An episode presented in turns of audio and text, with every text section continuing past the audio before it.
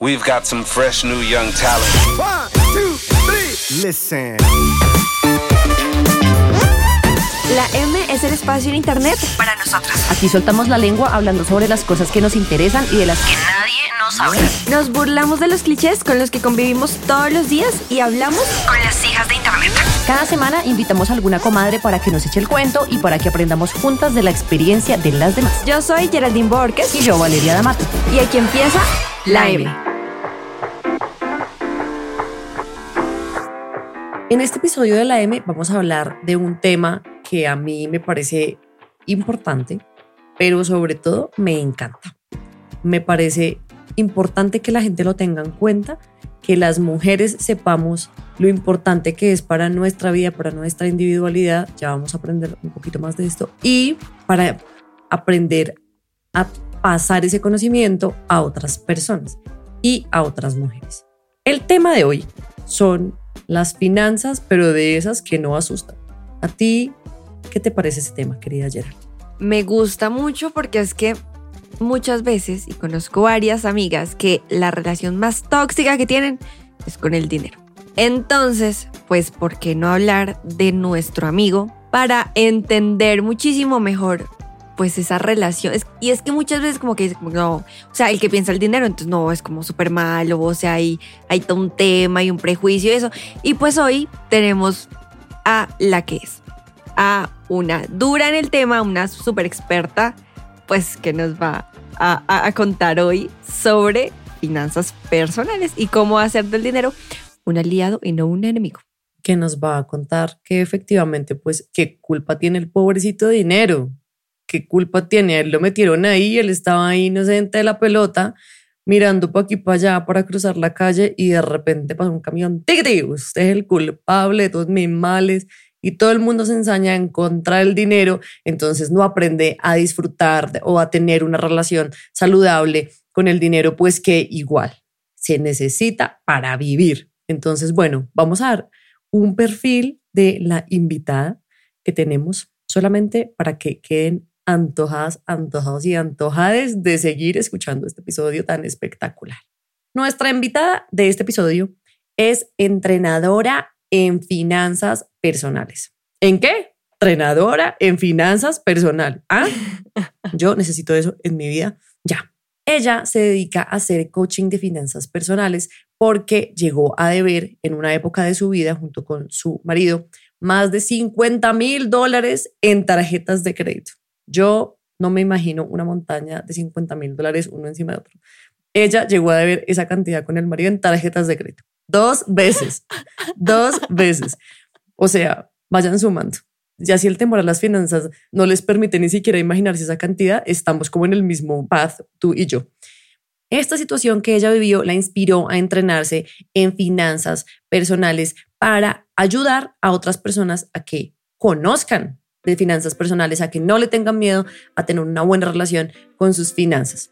Y además, pues es profe en Platzi, no de uno ni de dos, sino de tres cursos por ahora de finanzas personales que ayudan a las personas a lograr sus objetivos a partir de las cosas que quieren hacer en la vida, de las cosas que les gustan. Esos cursos son tremendos. Más adelante les cuento cuáles son esos cursos para que ustedes puedan ir a conocerlos. Pero sin más preámbulos, le vamos a dar la bienvenida a nuestra invitada de hoy. Con nosotras, Liliana Zamacona. Liliana. Hola. Hola chicas, ¿cómo están? Saludos desde Querétaro, México. Querétaro es el centro de ese país tan grandote que está en medio de todo. Yo creí que ibas a decir el centro del mundo porque tenemos amigos mexicanos que son mexicanos centristas y yo ya iba a decir, ¿Ah, ah, sí? conozco esa Mm. teoría.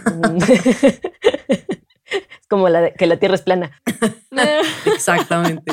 ¿Cómo están chicas? Muy bien, gracias por la, por la presentación. Sí, así es. Yo, es- eh, yo sí creo, bueno, a mí, yo sí elijo que el dinero sea mi amigo, ¿verdad? Porque ya también me llevé bastante mal con él. Yo le digo mucho a la gente que hace cuenta que, que es como cuando tú estás saliendo con alguien y yo, yo escucho muchas de las frases que luego la gente dice de cochino dinero, malito dinero, eres súper sucio.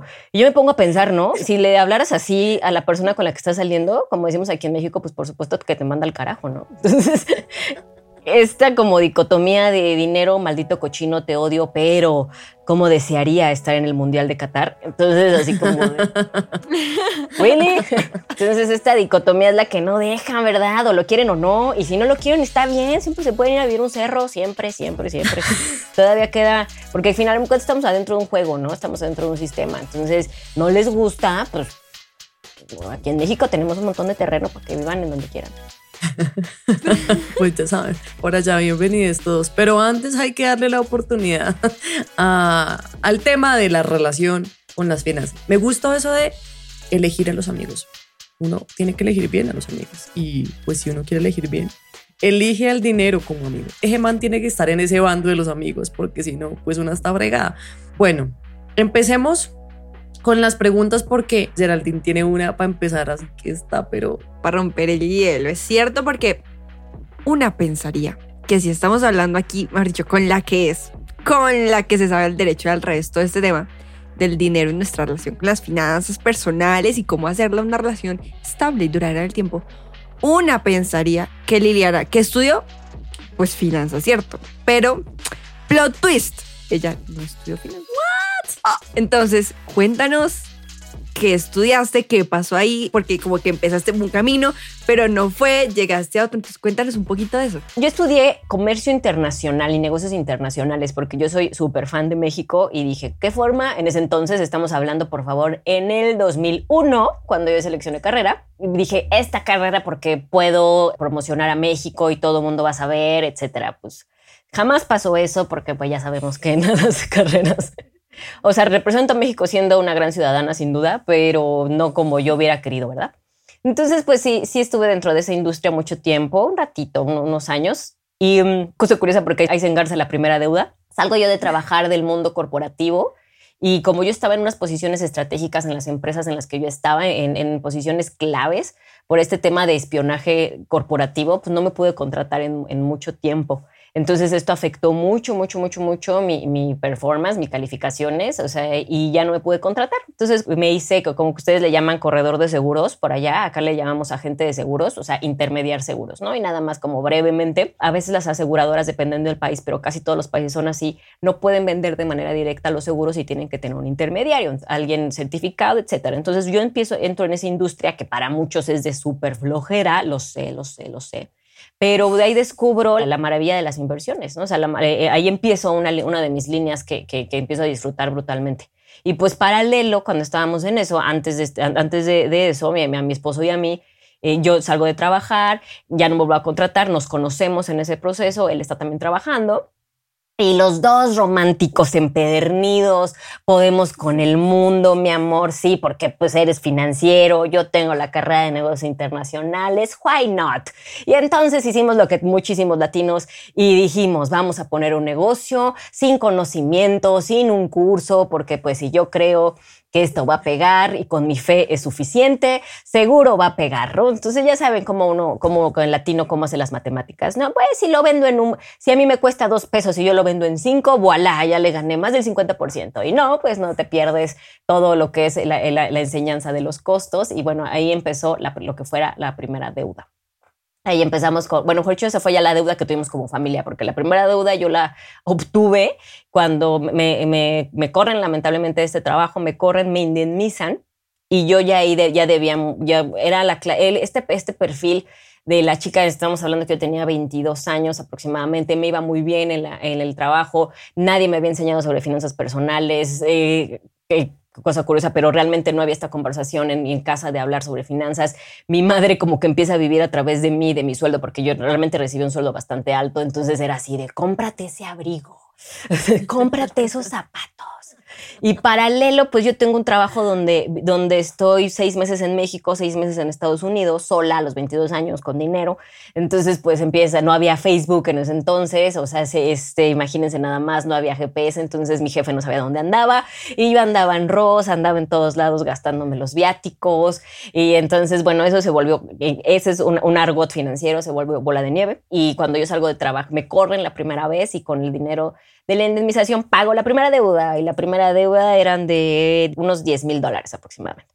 Entonces ya después saneó esa deuda, aprendí un montón de esa deuda, que ahí luego se los platico, y entro, me caso, estamos súper enamorados y en un día que estamos, empezamos justamente mi esposo Tenoch y yo a entrenarnos, vamos a un curso de coaching, allá estamos, cuando nos dicen, pasen al frente a escribir todas sus deudas y vamos viendo todo lo que debemos en frente de 40 personas y eran casi eran los 50 mil dólares aproximadamente y dijimos, ¿qué? ¿Cómo llegamos aquí? ¿Qué pasó? ¿Qué pasó?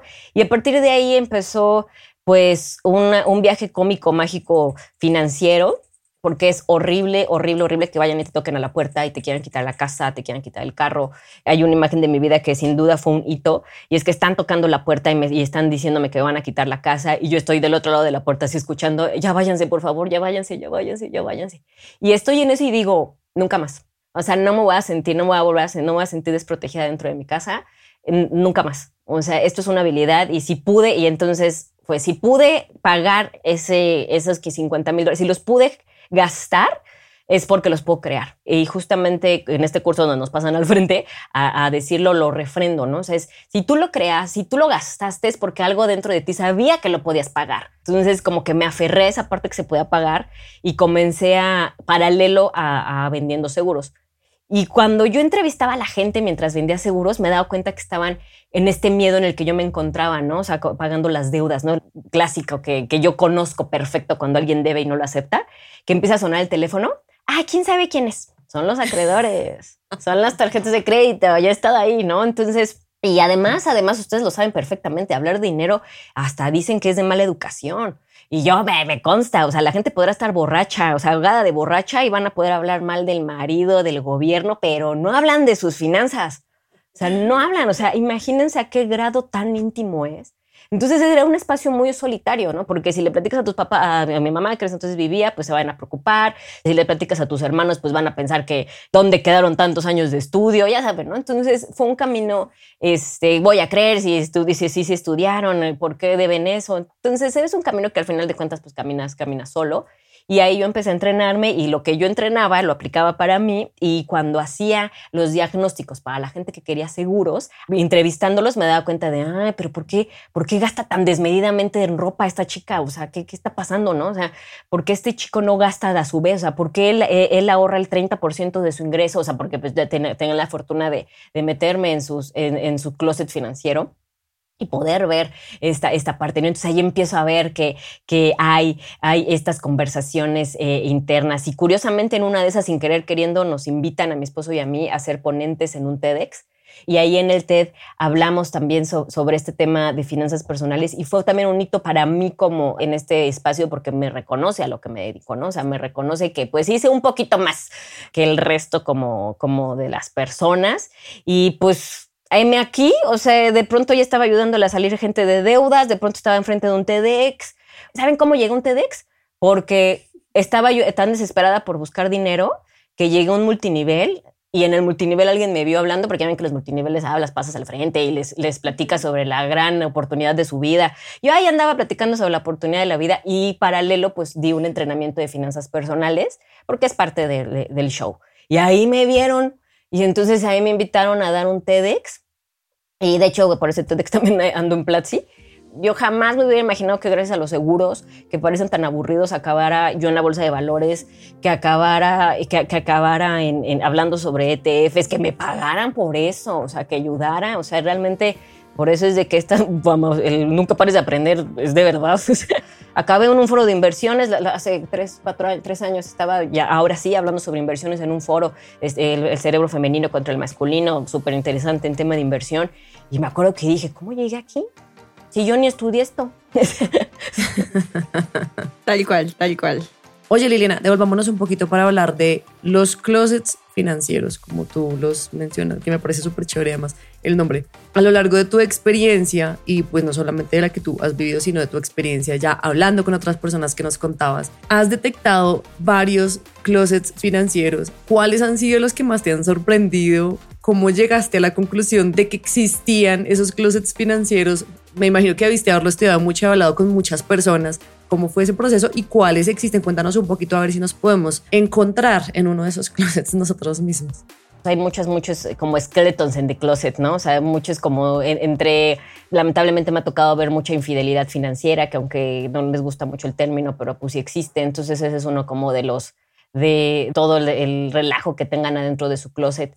Pero creo que más de los que más me han tocado ver es que el tema es que no saben que tienen esos closets. Uno de los temas es de que no, sabe- no saben que están heridos, no saben que tienen una relación mala con el dinero. Entonces dificulta, ni siquiera logran entrar, encontrar la puerta del closet. Primero es encontrar la puerta del closet para ya entonces llegar a ese closet para ir viendo cu- cuáles son las cosas que no has visto que ves, ¿no? Yo creo que yo veo que hay esto, como estos secretos financieros, estas partes que nos avergüenzan, como por ejemplo mucha gente como, como yo que tenía estas deudas. Hay un montón, no saben cuánta gente se casa y llegan con un montón de deuda los dos, sin ningún enterado del otro. Y pues lamentablemente hoy, hoy día hablar de dinero representa, creo que la, la razón número dos de divorcios, es, es- impacta mucho.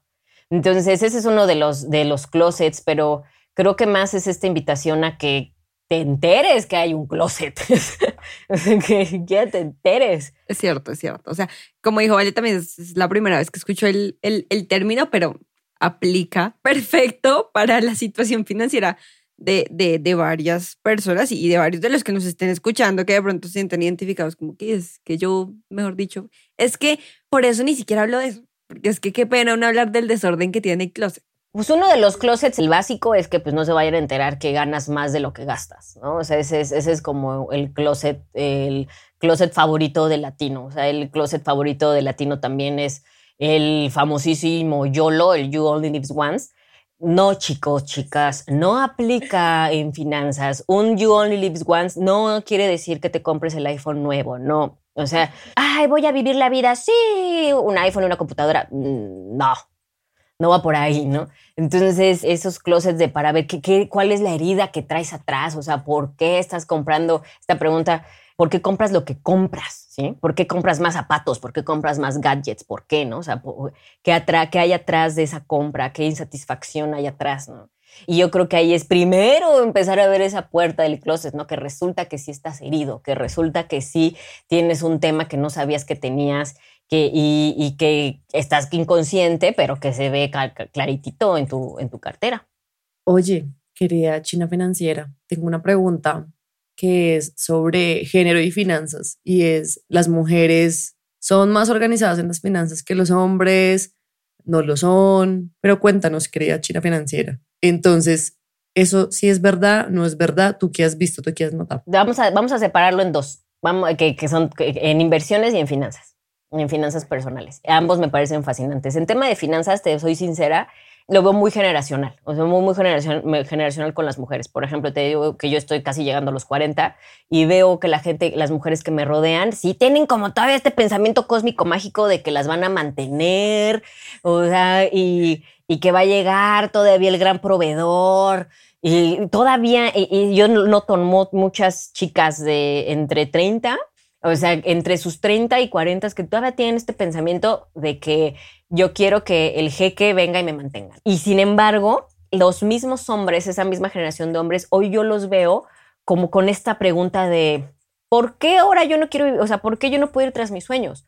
Porque ahora resulta que en realidad yo quiero ser tatuador, yo quiero ser este, que están como en su segundo aire de vida, ¿no? Y los ves que están haciendo el Iron Man y los ves que, que están aprendiendo a tocar instrumentos, los ves que están... Entonces es como si me dices hoy 2021 que la gente de los 30 a los 40, sobre todo más hacia los 40, es- así va como muchas mujeres que todavía tienen este pe- como pensamiento con, un- con un poquito mágico, no muchas por supuesto, pero todavía nos queda una que otra, la verdad. Pero por ejemplo, ya abajo de 30 ya empiezan las cosas cambiar, ya son diferentes, ya se dieron cuenta. ¿Por qué? Porque a lo mejor si tienes 23, 22 años, ya viste cómo tu abuelo a lo mejor ya se jubiló, ya viste que no le alcanzó para la jubilación. Y como, como que el millennial nuevo, como yo, o sea, los, los primeros millennials, como que vive- están así como en una burbuja, ¿no? No, hombre, el gobierno todavía me va a dar para mi pensión. O sea, todavía tienen como esas, esas conversaciones, pero 30 para abajo, como que de 20, 20, 20 y 30, ya vieron que a su abuelo no les alcanzó, ya no les hace sentido, saben, están entendiendo que nadie va a ver por ellos en su vejez es,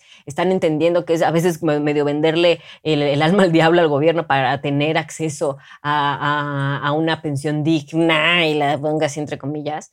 Entonces mm, ya están más en esta conciencia hoy y sin duda esto cambió todas las reglas del juego para mí. Para mí, o sea, a mí que me tocó esta transición, yo que soy de vieja escuela y nueva escuela de inversiones, que las criptomonedas llegaran, democratizó brutalmente, favorablemente, hermosamente las inversiones. O sea, porque ya podías desde 5 dólares entrar a invertir. O sea, en mis tiempos, ahora sí que en mis tiempos jamás hubieras podido. Ahora que está Robinhood, que es, una plataforma para invertir, Bits o Binance. No, hombre, jamás. O sea, entonces eso cambió todo, mucho las reglas del juego. Pues sí, es- estamos hablando de 6, 7 años, o sea, sí es diferente ahora como es para alguien, por ejemplo, que maneja fondos de inversión, como en su momento yo lo hacía. Entonces, yo veo ahorita que como 20, 25 para los que nos escuchen, hombre y mujer sí están igual. Estamos en el entendido que no va a ser fácil para nosotros, ya nos dijeron que ya lo estamos viendo en, la- en- en- en mi generación, que no les fue tan bien en COVID para nada, por ejemplo, ¿no? O sea, que hubo muchísimas pérdidas financieras. Y entonces ya, lo, ya se están cuestionando más cosas, ambos, y ya van juntos en esto, ¿no? El New York Times dijo que si hubiera habido más mujeres en Wall Street, no hubiera pasado la crisis de los subprimes y la crisis inmobiliaria. Entonces, ahí sí es esta invitación de que sí somos diferentes. Y en cerebro de inversores, ni se diga, ay, sí somos diferentes y hermosamente complementarios en tema de inversión. Entonces, ahí sí, ahí sí se nota más, pero es una más biológica, es más biológica la diferencia. Liliana, pasa mucho que dicen o nos dicen a las mujeres que es que, ay, es que nosotras somos más atacadas como con el tema de las compras y de gastar y de la cosa em, en diferentes cosas. Como que no es mito porque pasa. O sea, ya, aquí estamos tres y lo aceptamos y decimos, ok. Pero entonces tú mencionabas algo antes y era que hay de pronto algo detrás cuando tú compras X cosa o cuando tú compras Y o cuando hasta qué punto es como que tengo que calcular cada uno de los gastos que hago o hasta qué momento es como que bueno, puedo tener cierta libertad de tengo un placer culposo que es que cada mes me compro X cosa. Entonces, ¿cómo es mantener un balance? Sobre todo por eso de que, es que las mujeres son muy atacadas para comprar. Acá en México había una, una empresa, una, un retail muy famoso que vendía eh, marcas de lujo y con la mano en la cintura en su, en su programación decía, vuélvete loca por las compras. Y ahí todas ahí, o sea, el comercial. Y yo así, bueno, si dejas que esta tienda te diga loca por las compras, pero alguien te dice, oye, te pareces loca y, ¡guau! o sea, entonces...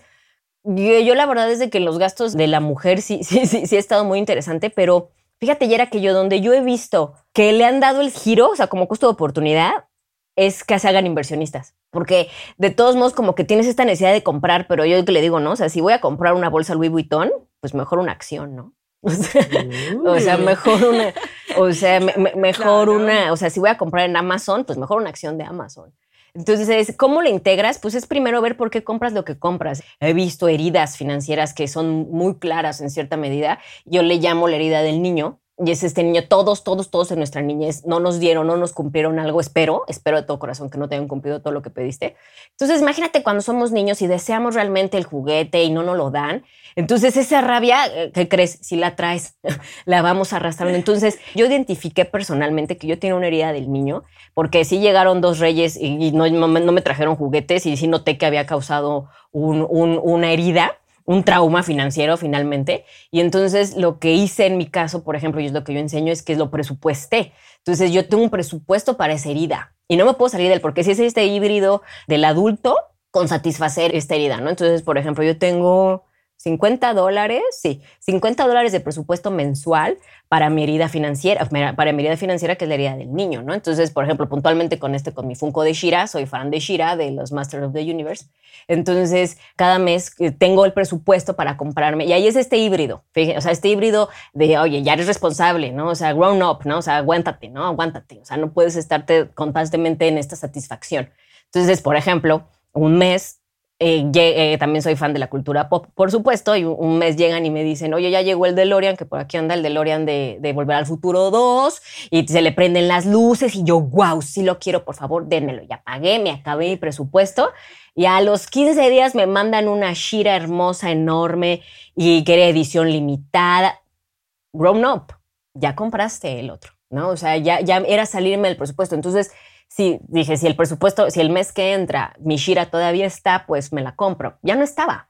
Entonces, es, ahí, pueden ver esta, este híbrido, o sea, este baile de, que ya soy responsable, pero también empiezo a presupuestar esa herida. Y curiosamente, si los primeros meses eran funcos y funcos y cómics y juguetes, y poquito a poquito se fueron, se fue apagando esa, esa herida, ¿no? O sea, yo, yo veo, yo detecto que se ha, se convertido eventual, en una cicatriz financiera, ¿no? O sea, o ya no me duele desear cosas de cuando era niño porque ya me lo alimenté. No te hace sentido el presupuesto, no, no está conectado acá, nada más acá entonces por eso batallas, por eso no te funcionan las apps, por eso, porque no lo quieres hacer, no te hace sentido, o sea, estás continuamente en un trabajo esta contracorriente. Claro, claro, tiene, tiene toda la razón del mundo y entonces, así como hablamos de closet financiero, también hablamos de heridas financieras y de lo importante que tiene, primero identificarlas y después justamente sanarlas para que ese presupuesto del corazón pues sea lo más accurate posible, por decirlo de algún, de algún modo,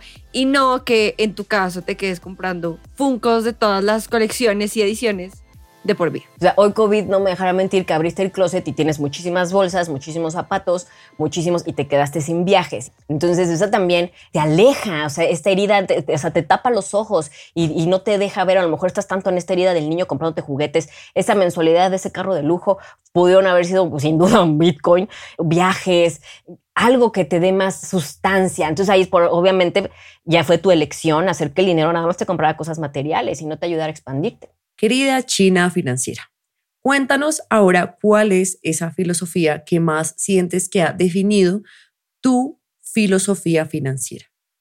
Pues la platico la verdad bastante esta historia que es sumamente vulnerable para mí, pero se volvió fuente de, de inspiración de muchas cosas. Mi madre santa falleció bien jovencita, de 59 años de cáncer de seno, en el 2019, en febrero del 2019. Y ella era una mujer muy fuerte de, de, carácter, muy, muy, muy, muy, muy, fuerte. estaba sola con mi hermano y conmigo.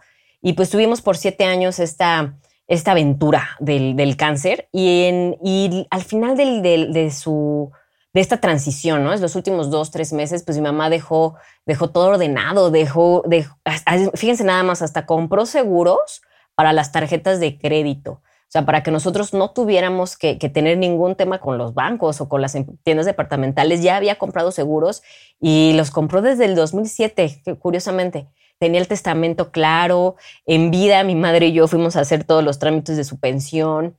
Entonces, pues yo me puedo imaginar lo que debió de haber sido, ¿no? Este dolor de ir, ir construyendo eso y sin embargo, al final de su vida, mi madre me dice, sabes que yo quiero fallecer en una cabaña, viendo al campo, al bosque y que me atiendan las enfermeras, porque yo no quiero que ustedes me atiendan a mí, etcétera. Y realmente esta eh, mi hermano y yo fuimos muy, yo, yo, yo tenía la fortuna de, ya haber trabajado con tanatólogos antes, entonces más o menos sabía por dónde iba la cosa. Y siempre tuvimos muy claro, mi hermano y yo, que lo más importante era que mi mamá tuviera hasta el final del, de, hasta el último aliento de su vida, que, que, que, fuera este libre albedrío, ¿no? O sea, que, nosotros sabíamos que, que cuando el enfermo empieza en, en, esta transición es lo primero que pierde, porque no, no, no, te vas a meter aquí, te vamos a, a meter aquí porque es lo más cómodo. Entonces, mi mamá fue muy clara en lo que ella quería, ¿no? Y ella pidió y fue específica, fue alguien que planeó mucho. Y, y, con lo poco, muchos recursos que tenía, pudo hacer este tipo de, de, estrategias, porque al final de cuentas lo que, lo que resarció toda esta situación fueron los seguros. La enfermedad de mi madre pues no costó nada barata, son 4 millones de pesos, 300 mil dólares que costó todo su evento a lo largo de estos años. ¿De dónde lo hubieras pagado? ¿no? Pero ella tenía esta previsión, ella tenía, este, y ahí entendí cómo al final cuando ella fallece y deja todo en orden y se hace este silencio de, obviamente atravesar hasta el dolor, pero esta parte donde ya no había nada que hacer, eh, ya no había ningún problema que solucionar y que lamentablemente mucha gente en Latinoamérica cuando fallecen, cuando cambian de plano, dejan un montón de problemas y yo no tuve eso con mi mamá. Después que ella se fue, fue bendiciones tras bendiciones y un seguro de vida llegó por un lado y llegó y, y, dentro de su orden también había otro seguro y se pagaron las tarjetas, que era algo que no esperábamos. Y, esta parte de no usar ese dinero para pagar deudas, para resarcir un problema como, como tanto mexicano, latino, ahorita lo vimos, ¿no? Hay que pagar el hospital, hay que... y ella no tuvo ese tema. A mí se me hizo una muestra de amor gigante, ¿no? Gigante, gigante. El cómo no quería que nosotros entráramos en eso, cómo ella pudo escoger. Ah, porque al final de cuentas sí, sí encontramos su cabaña que ella quería, sí encontramos ese lugar que, de donde ella pasó sus últimos días y la trataron hermosísimos, un centro de cuidados paliativos acá en México. Entonces, eh, el que ella pudiera tener esto, y eso me, me, me, voló la cabeza, pero no lo entiendo hasta mucho tiempo después. Se crean los cursos de Platzi y creo después mi empresa de Yo Economics. Todo eso me quedaba claro, pero hace como tres meses, dos meses, que, que, que vuelvo a retomar el proyecto de mi empresa de Yo Economics y empiezo a hacer un equipo mi equipo me dice, oye, es que ¿por qué no nos capacitas para entender cómo ves tú la vida, ¿no? En, materia de finanzas. Y yo, ok. Y empiezo a hacer mi, mi sílabus, empiezo a hacer así mi escaleta del camino que yo había vivido y me doy cuenta que es un curso. y ahí entiendo realmente lo que hoy sí es mi filosofía para compartírselas, ¿no? Y es esta de que realmente seas dueño de ti, que seas soberano, o sea, que puedas tener esta decisión, como mi mamá, ¿no? O sea, pudo decidir hasta el último día qué médicos, dónde morirse, o sea, fíjate qué poderoso de, ser soberano, de, no estar amarrado a, a, unas heridas financieras. Uno en el curso de mm, Finanzas para el Futuro, los estudiantes tienen acceso a tener una sesión conmigo y cuando yo estoy con ellos, ahí me doy cuenta cómo el concepto de perpetuar irresponsabilidades entre familias se confunde mucho con amor. ¿No? O sea, si de veras nos quisieras, pagarías el bautizo de tu sobrina. Entonces empiezo a ver cómo les comparto esto de ser soberanos, ¿no? O sea, hacer, eh, agárrate de ti para que empieces y a desarrollar esta habilidad. Liliana, como quien dice, lograr una sensación de que sea el dinero quien te proteja y no tu enemigo, de lograr que las decisiones de tu vida financiera te protejan pensando justamente en, en ese futuro que tú, pues gracias a Dios, le pudiste dar a tu mamá, pero que también muchos de nosotros quisiéramos. Y es que, que esta filosofía de, de YOLO, de es que es ahora o nunca, nos incapacita de poder ver más allá de nuestras propias narices y de pensar en ese futuro que si nosotros no aseguramos, pues nadie va a asegurar por nosotros. Pues fíjate que mi madre, ella solita se lo dio esa seguridad. Me encantaría decir que, pero me va a venir a jalar los pies, pero no, ella se la dio. Hay que ver la herida, Yera. O sea, hay que ver la herida, porque, por ejemplo, eh, si a mí el YOLO me gusta para que le digas a esa persona que la amas y que no te animas a decirle, ese es el YOLO, ese es el verdadero YOLO, ¿no? El, es el de sí me gustas, quiero todo contigo, ¿no? Y, eh, para mí ese es YOLO, para mí el YOLO en cierta medida es, me voy a ir a vivir a Tailandia porque es el sueño de mi vida. Para mí eso es más YOLO, pero cuando el YOLO es algo material, el iPhone, el gadget, mm, no hay esta conexión realmente. ¿Y por qué? Porque ustedes recuerden, cuando tienen, han ido a un viaje, la gente que, hemos tenido la fortuna de, salir del país y viajar, esa sensación de cuando se abre el aeropuerto del aeropuerto del país no mal que llegaste es, es apabullante, ¿no? Eso no te lo da ningún gadget. Y al final el, problema no es que, que, encuentres tu satisfacción en algo material, tú sabrás en dónde lo encuentras, pero en la mayoría de las veces, yo cuando tengo más trabajo es en enero, porque llegan y me dicen, otra vez estaba con las, con las uvas en el año nuevo y otra vez no, no me fui de viaje, otra vez no cambié de carrera, otra vez seguí sin aprender a invertir. Ah, pero el iPhone, ¿qué tal? ¿No? Entonces, e, es, es, es porque no, no, yo no, yo no soy nadie para juzgar cómo, cómo gastan, pero si, si esto te está alejando cada vez de tu sueño y tú solito te estás haciendo, te estás poniendo otra vez la cadena con más deudas, ¿cuánta gente no hay que llegan a cierta edad y es que no puedo salir de trabajar porque debo? O sea, ya estás, eres prisionero de ti mismo. O sea, tú, tú eh, entonces esa es la parte. O sea, si, si tu YOLO ya te hizo prisionero, tenemos un problema. O sea, you only live once. Y además hay algo muy importante, queridas, muy importante. Aunque tú no sepas tus heridas financieras, el consumidor sí lo sabe, o sea, eh, Amazon lo sabe, ellos sí saben cuáles son tus heridas financieras y las usan porque saben que quieres aceptación, porque sabes que tienes herida del niño, porque sabes que tienes herida de, desconexión, saben que tienes herida, o sea, saben de qué heridas estamos hablando. Yo porque yo les puse estos, estos nombres, estos arquetipos para identificarlos, pero ellos saben perfectamente que, ah, está dolida, mándale la promoción. Entonces, es la realidad. Hágale. Sí, sí, sí. Entonces, pues cuando no sabemos dónde estamos, cualquier estímulo lo quieres comprar. Total, total. Liliana, hoy hemos hablado de heridas financieras, de closets financieros, y con eso podemos hacer un diccionario. Pero ya no es necesario porque es que ya tenemos uno. Y aquí en la M, aparte de estas que, que ya las voy a empezar a usar porque es que me gustaron mucho, yo sé que tienes una palabra, una frase que tú utilizas y que quieres incluir en nuestro diccionario de bolsillo de la M, así que por favor haznos los honores. Pues la primera que me gusta mucho y que la van a ver ahí, la van a ver por allá, pues es que ya la hablamos hace ratito y es esta, este tema de la, de la filosofía financiera, ¿no? O sea, eh, podemos empezar o sea, con ese.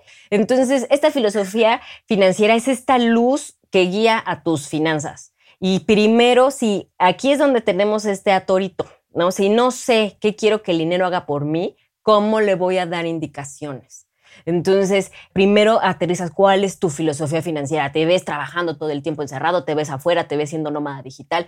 Entonces, primero definir tu filosofía, que es cuánto quieres donar, si es que quieres donar, cuánto quieres, es, este, en qué quieres gastar, si eres minimalista, si eres, es primero definir si es tu corazón quien te va a mover, eh, cómo vas a hacer eh, tu- tus múltiples fuentes de ingreso cuando lo empieces a generar. Entonces, e- esa es como la primera que me piden en, este tema de- del glosario financiero, pero también les puedo ir desglosando Cuéntanos más. Y me encanta este, este que es sobre la soberanía financiera, que finalmente fue lo que, lo que con mi madre me ayudó y que yo lo vi en carne propia de una mujer enteramente soberana que hasta el último día de su vida dijo quién iba a su velorio. Entonces, que es un soberano, es un rey, ¿no? O sea, es la autonomía de su reino. O sea, se dice y hace lo que se le hincha la gana. E igual, o sea, así que, que tú tengas, fíjense nada más, esta, cuando mi madre estaba, y ahí, ahí fue donde, donde me quedó claro este concepto.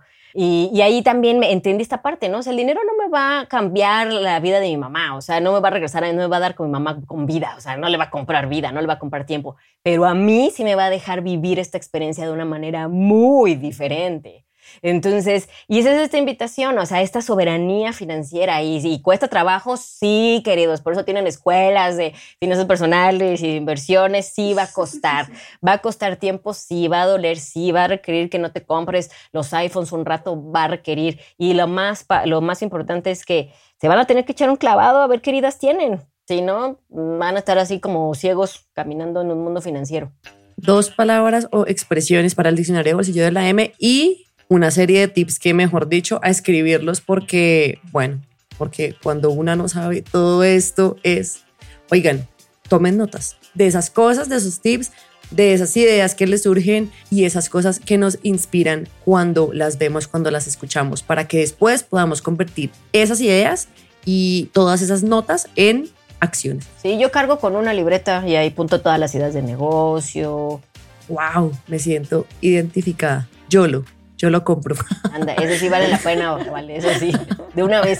Bueno, entonces, hasta ahora, en este poquito tiempo que hemos hablado, la China financiera nos enseñó que la relación con el dinero puede ser tan poderosa y tan saludable como uno decida o como uno se lo proponga y hacerlo de la forma correcta o tener una buena relación con el dinero y con las finanzas genera esa tranquilidad y esa autonomía que es siempre deseable, sobre todo hacia el final de los días de la vida.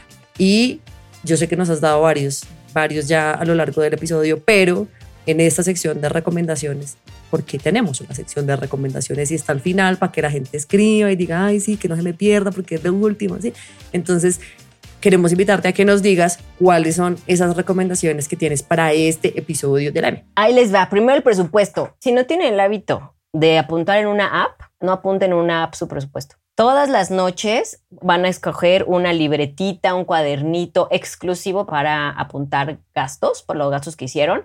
No se va a mover de ahí, tiene que estar al lado de tu cama y en las noches cuando te vas a acostar vas a recordar todos los gastos que hiciste. Tarjeta de crédito, tarjeta de débito, todos los pagos, todos los pagos, todos los pagos. Esa libreta no sale del cuarto y esa libreta es exclusiva para los gastos. Entonces puede costar centavos de dólar, o sea, puede ser la que te dieron en una fiesta infantil, la que sea, pero que sea para eso. Una vez que tengas ya, ahora sí, lo que de verdad gastas, se hace presupuesto. Es al revés. Entonces, ahora sí se hace presupuesto porque ahí ustedes van a poder ver qué, por qué estoy gastando tanto en estas estupideces. Entonces, por eso es tan importante que estén apuntando todos los días, chicos. Es súper importante. Otro, a mí me gusta todo lo que yo, en cuanto yo recibo un ingreso, el 10% lo mando a criptoactivos. Me ha gustado mucho. Me, este, esos son como, como los tips como de ahorita. Ahorren para su vejez, por favor, por favor, por favor, por favor, un poquito, un poquito. O sea, entre más, aquí es más tema de tiempo, no de cantidad. Entonces yo sé que suena muy lejos, pero si yo les contara que yo me acuerdo perfectamente de mi fiesta de 15 años y fue hace 25, Entonces, entonces, para que vean cómo sí se va rápido la vida. Entonces, empiecen poquito a poquito. Los criptoactivos ahorita les dejan un montón de estas cosas, pero empiecen a ahorrar, chicos, por favor. Yo lo hago. Yo lo ahorro. Oh, excelente, muchas gracias. Estos tips están mejores que cualquier otra recomendación que me hubiera podido imaginar y la voy a aplicar. Uno a uno de estos pasos los voy a aplicar. Quiero en algún momento invitarte a que hablemos de criptoactivos, porque cuando a una le hablan en chino, eh, le hablan en chino y una no entiende, pero queremos hacerlo en el futuro. Pues fíjate que hay, no soy yo, no, yo no soy experta, de verdad creo que hay mejor, hay personas que ven más que yo, pero sí sé que dejan lana, sí sé que dejan dinero, entonces, y sí sé que son más fáciles de adquirir, y sí sé que, que eso, eso es justamente eso, ¿vale? No necesitan saber para comenzar a hacer este tipo de acciones. Y por eso es que muy mesuradamente les dije el 10%, porque es este, porque precisamente esto es esta invitación, aunque no sepan, pueden empezar y paralelo ir aprendiendo. Entonces no importa que no sepas, vale, empieza. Excelente. Entonces la tarea cambia aquí en mis notas. Voy a empezar a hacerlo antes de investigar y me voy a meter de cabeza. Me encanta esa recomendación. Vamos ahora con las recomendaciones de Gerald para este episodio. Yo les traigo una recomendación un poco más banal para esos para esas tardes de domingo que a veces a muchas personas les dan depresión, porque es que se acaba el domingo, empieza la semana, no sé qué, no sé qué. Entonces, pues, ¿por qué no? Acompañar una tarde de domingo con una película y es la última adaptación de Cenicienta en HBO. Ustedes dirán, ¿qué? ¿Pero qué le pasa a esta vieja que me está recomendando eso. Pues les cuento. Esta última adaptación que hicieron del clásico de Disney es muy chévere porque le da a la mujer, en este caso a Cenicienta, un papel diferente. Y les voy a dar un pequeño spoiler, que no es tan spoiler porque se ve en el tráiler, entonces no me maten. Y es que en esta historia Cenicienta no está esperando que llegue el príncipe para casarse con ella, para llenarla de hijos y ya está. Ella no quiere eso. Ella lucha todos los días de su vida es por crear su propia marca y su propia empresa. Entonces, el giro de la historia es completamente diferente. Ella tiene que decirle al príncipe como que, oiga, no, si tengo que elegir entre casarme con usted o luchar por mi sueño y crear mi propia empresa, pues, pues mucho gusto que, que le vaya bien buscándose a otra, porque yo por ahí no me fui. Entonces, creo que va como un poco alineado al, episodio de hoy. Se las recomiendo. A mí me gustó para esos domingos en la tarde. Y pues va para la lista de lo que vamos a vernos el domingo. Excelente. Yo por mi parte les voy a recomendar un libro. Me acordé de este libro ahorita que estábamos hablando justo como de esas eh, heridas de infancia y esas crisis que vienen como traídas del pasado. Y es un libro que se llama Los Abismos de una autora que se llama Pilar Quintana. Les voy a leer un poquito de qué se trata porque pues a una no le gusta inventar. Entonces, Claudia vive con sus padres en un apartamento invadido por plantas que se estiran para tocarla. Como todas las familias, la suya contiene una crisis y solo hará falta que algo o alguien llegue a detonarla.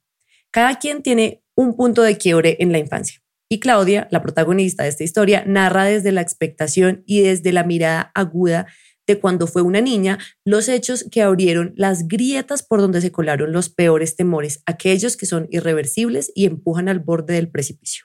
Es un libro de verdad fantástico y es una autora que aquí, numeral confesiones, me encantaría tener en la M, Pilar Quintana. Les quiero recomendar ese libro porque es precioso y realmente uno puede ver muchas cosas reflejadas de su propia vida dentro de esa historia. Es muy bonita, muy chévere, mm, relatada de una forma espectacular. Está en, en Amazon les dejamos el link en el blog post que sale en compañía de este producto que están escuchando, de este podcast, y lo pueden encontrar o pueden acceder a este contenido, tanto a la palabra del diccionario que nos compartieron hoy, a las recomendaciones y a un resumen de lo que hoy estamos aprendiendo, entrando a platzi.com slash la M33, porque este es el episodio número 33 de la M. Además, vamos a dejarles una clase abierta de uno de los cursos de la China financiera para que ustedes la conozcan en su increíble faceta como profe de Platzi. Estos cursos de esta mujer son espectaculares. Pueden ingresar a la clase abierta que les vamos a dejar para ustedes, exclusivo para ustedes que están escuchando la M en este momento. Pueden acceder entrando a platzi.com slash conoce 33. Allá los esperamos, allá los espera la China financiera para que aprendamos un montón sobre finanzas personales.